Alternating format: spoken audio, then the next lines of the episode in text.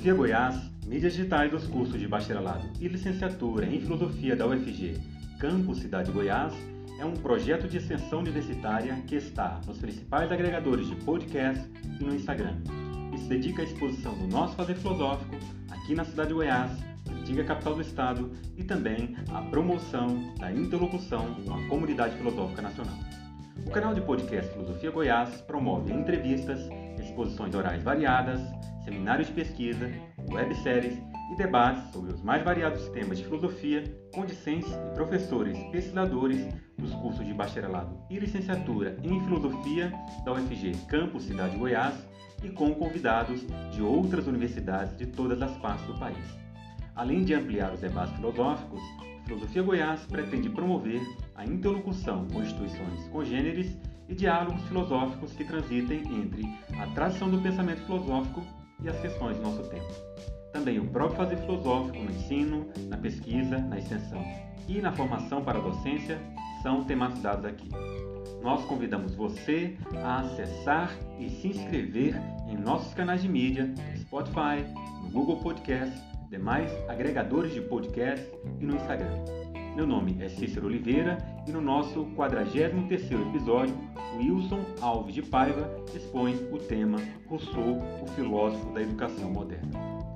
Para Wilson Paiva, malgrado as más interpretações sobre o pensamento do filósofo genebrino Jean-Jacques Rousseau, pode-se afirmar que suas reflexões sobre a educação constituem um marco divisório entre a velha e a nova escola. Mesmo tendo sido um filósofo paradoxal, no entanto, sua filosofia nos fornece uma perspectiva nova em termos de formação humana e o coloca como um dos principais nomes da pedagogia de todos os tempos. Wilson Alves de Paiva é doutor em Filosofia da Educação pela USP, com pós-doutorado na University of Calgary e na Sorbonne Université. É mestre em Ética e Filosofia Política pela UFG, especialista em Educação pela Facinter e graduado em Pedagogia pela UFPA. É professor da Faculdade de Educação da UFG e do Programa de Pós-Graduação em Educação da UFG e especialista em Rousseau com foco na obra Emílio ou da Educação.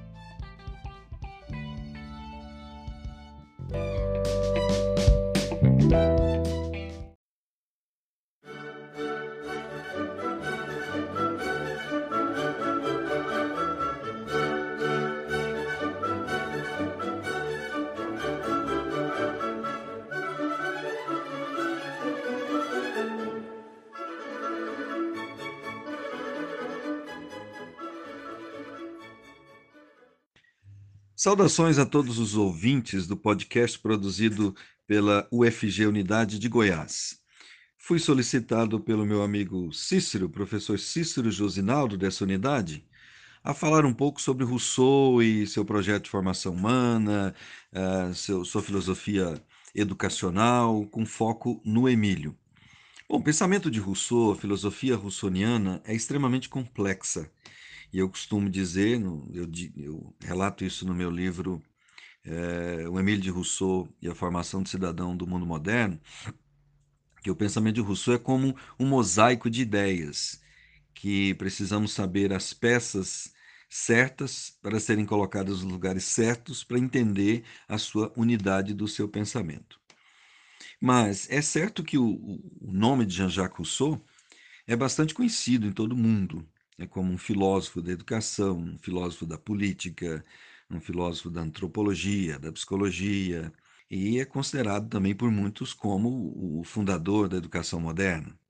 E isso é dado a sua farta produção teórica em diversos campos do conhecimento e sua influência no pensamento iluminista e no movimento da Revolução Francesa, né, sem deixar de comentar a sua importância no desenvolvimento da educação como um todo. Né?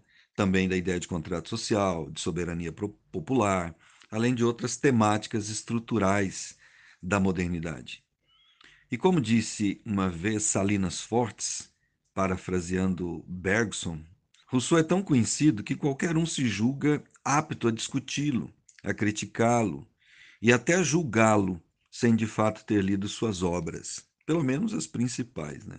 Então são comuns ah, leituras equivocadas, interpretações distorcidas e até deturpações de seus escritos e de sua filosofia, assim como não são raros os ataques à sua pessoa. Eu considero que o autor tem uma parcela de culpa nesse processo, dado seu gênio obstinado desde a infância e a idiosincrasia de uma mentalidade meio hipocondríaca e paranoica que se intensificou junto à sua fama na idade adulta. Um filósofo americano chamado Melzer fala que isso é uma estranheza extraordinária de personalidade que gerou uma extravagância de hábitos, um exotismo na indumentária. Inclusive, teve uma época que ele trocou sua roupa, né? trocou a peruca e todos aqueles babados da indumentária francesa por uma roupa turca. E também um caráter suspeitoso, que foram ingredientes mais que picantes para azedar as relações que tinha com os amigos literatos, é, para salpicar as tentativas de ajuda vindas de alguns admiradores e criar um cardápio de qualificações pejorativas contra ele, as quais fomentaram desprezo por sua pessoa por parte de alguns e uma tradição de críticas pejorativas por parte de outros, ancoradas em grande parte no argumentum ad hominem.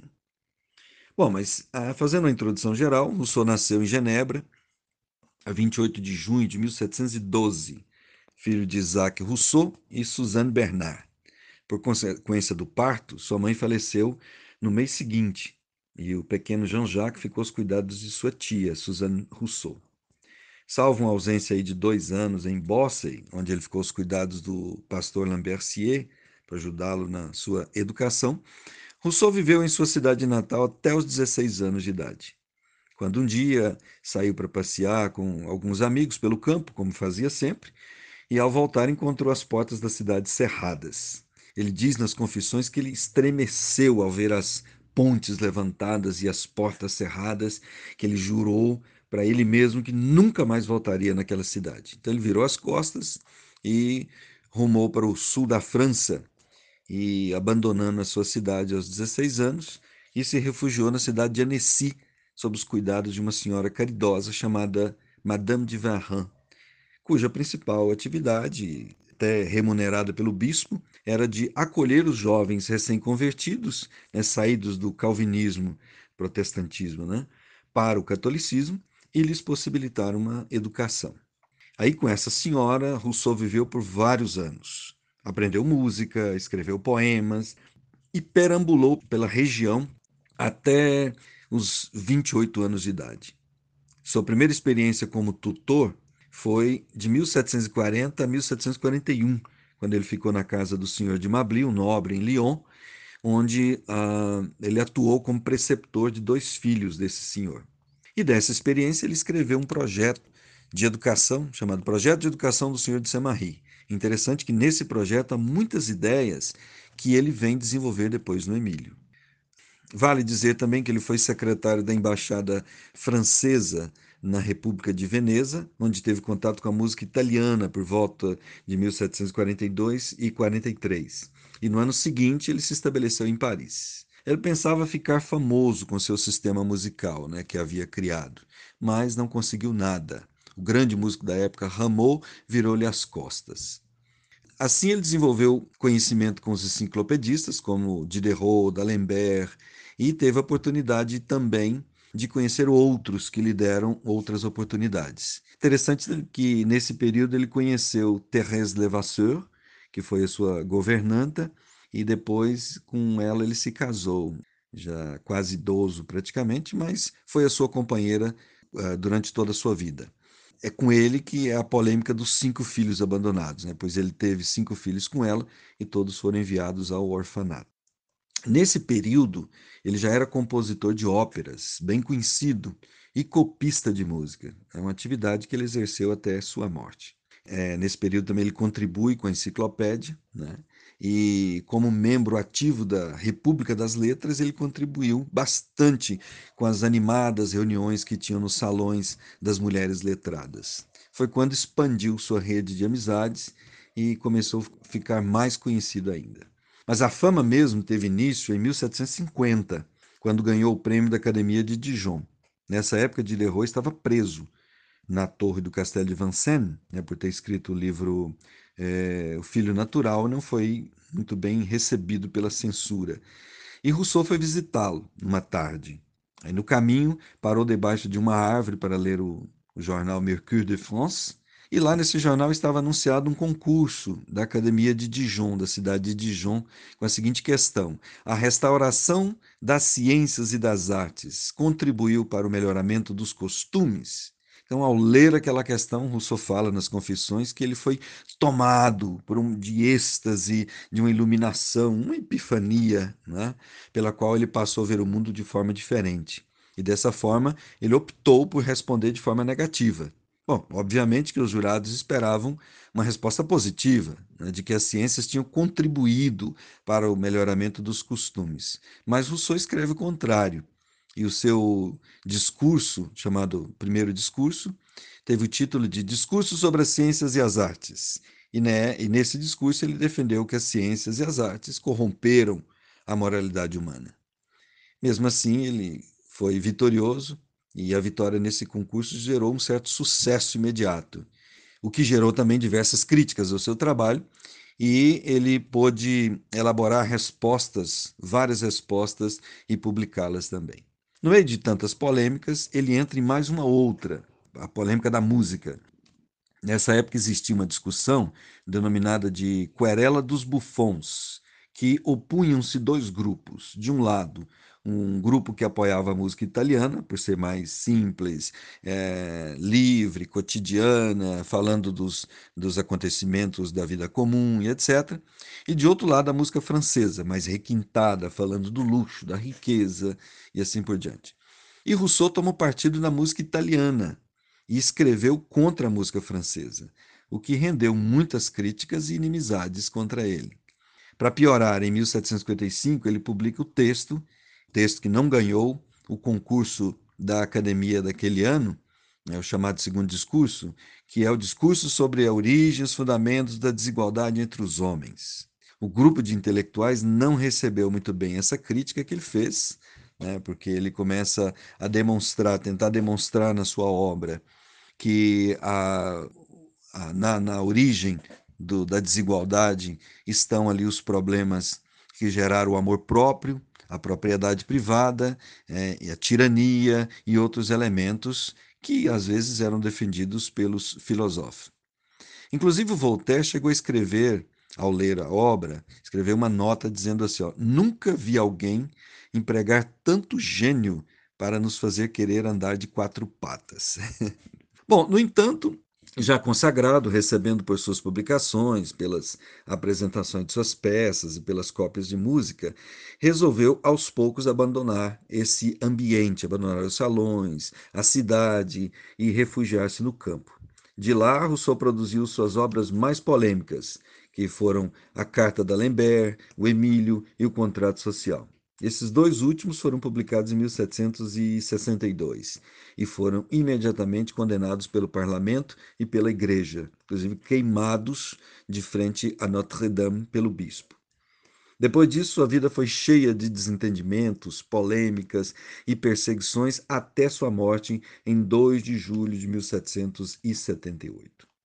Bom, apesar do repúdio a exaltação do conhecimento e das manifestações artísticas e científicas de sua época, Rousseau não deixa de valorizar as artes e as ciências em si mesmas.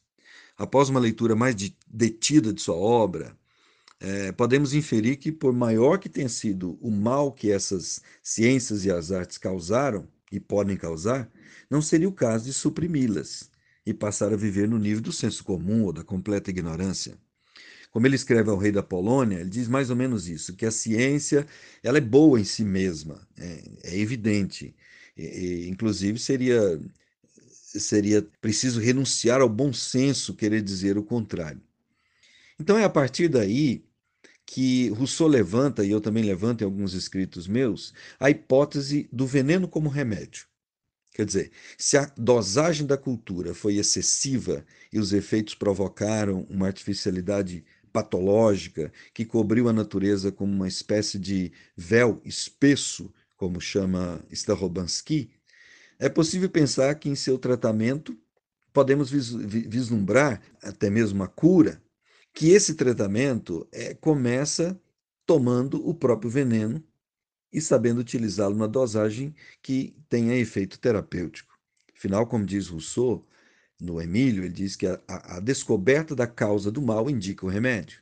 Então, por mais que isso pareça um paradoxo, mas o homem necessita da tarefa da razão no intercurso do seu aperfeiçoamento, bem como do potencial da ciência das artes.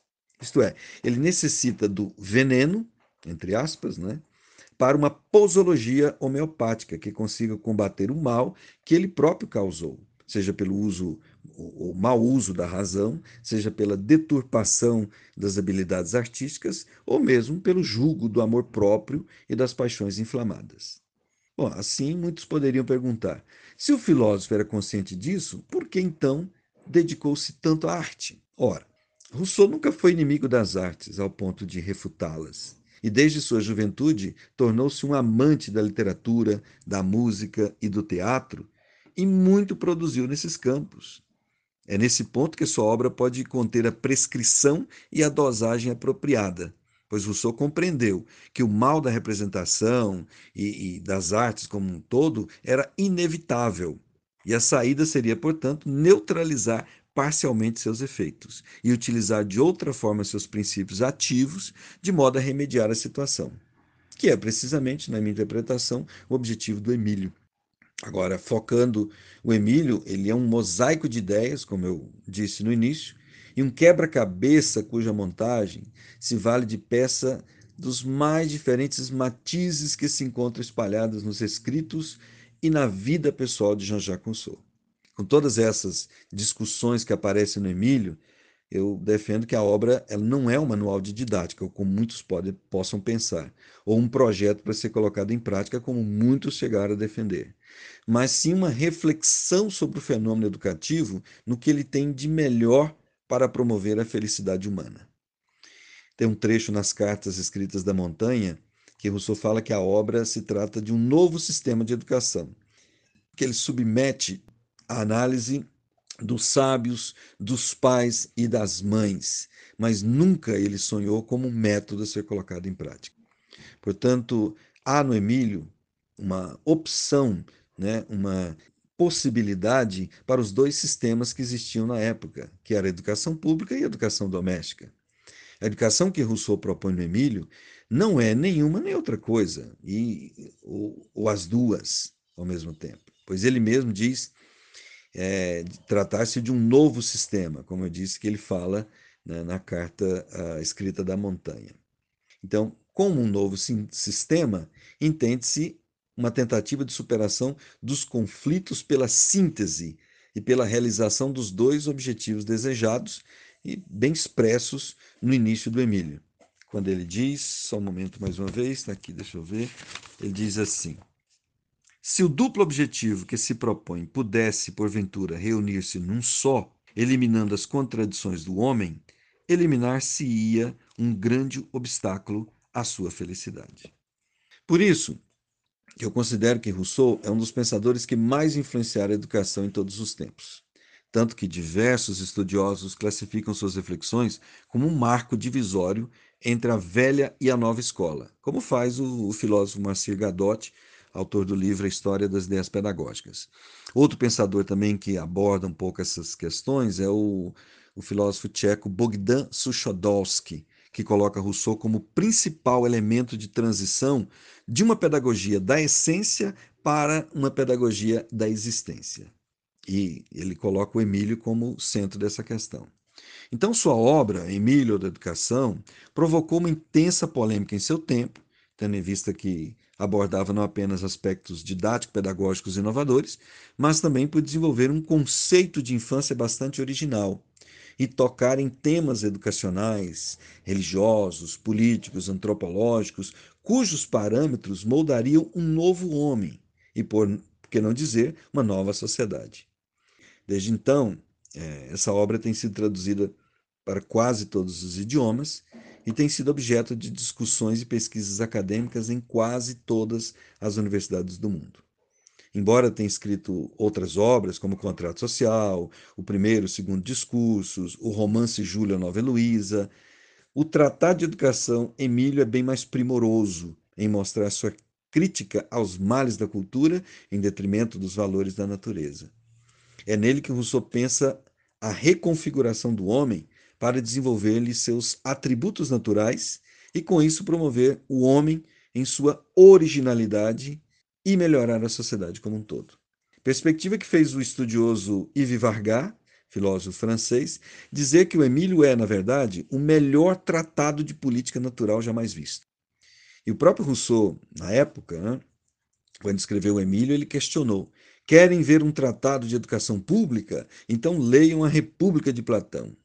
E, concluindo a minha fala, e parafraseando Rousseau, Querem ler um tratado de educação humana, de, das perspectivas da educabilidade humana? Então leiam o Emílio de Rousseau. Muito obrigado.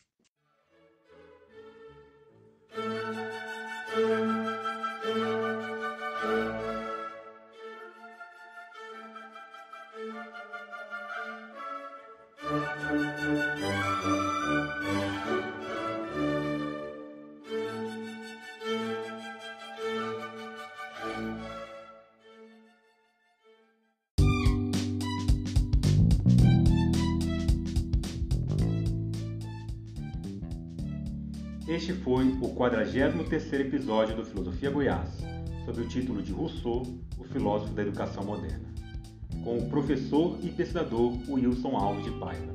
As músicas que integram essa edição são composições do próprio Rousseau. Colaboram com o Filosofia Goiás a discente Janaína Teodoro Oliveira, bolsista Probec UFG, os professores José Gonçalo Armirros Palácios, Felipe Assunção Martins e este que vos fala, Cícero Oliveira, professor nos cursos de Filosofia, Licenciatura e Bacharelado da UFG Campus Cidade de Goiás. Nós somos Filosofia Goiás, uma atividade de extensão universitária ligada aos cursos de Bacharelado e Licenciatura em Filosofia da UFG Campus Cidade de Goiás, antiga capital do estado. Além do Anchor, Spotify e Google Podcast, você pode nos acompanhar no Instagram e entrar em contato conosco pelo e-mail filosofiargoiás.gmail.com. Assinando o Filosofia Goiás nos aplicativos de podcast, você fica sabendo de cada novo episódio. Fique com a gente e até a próxima!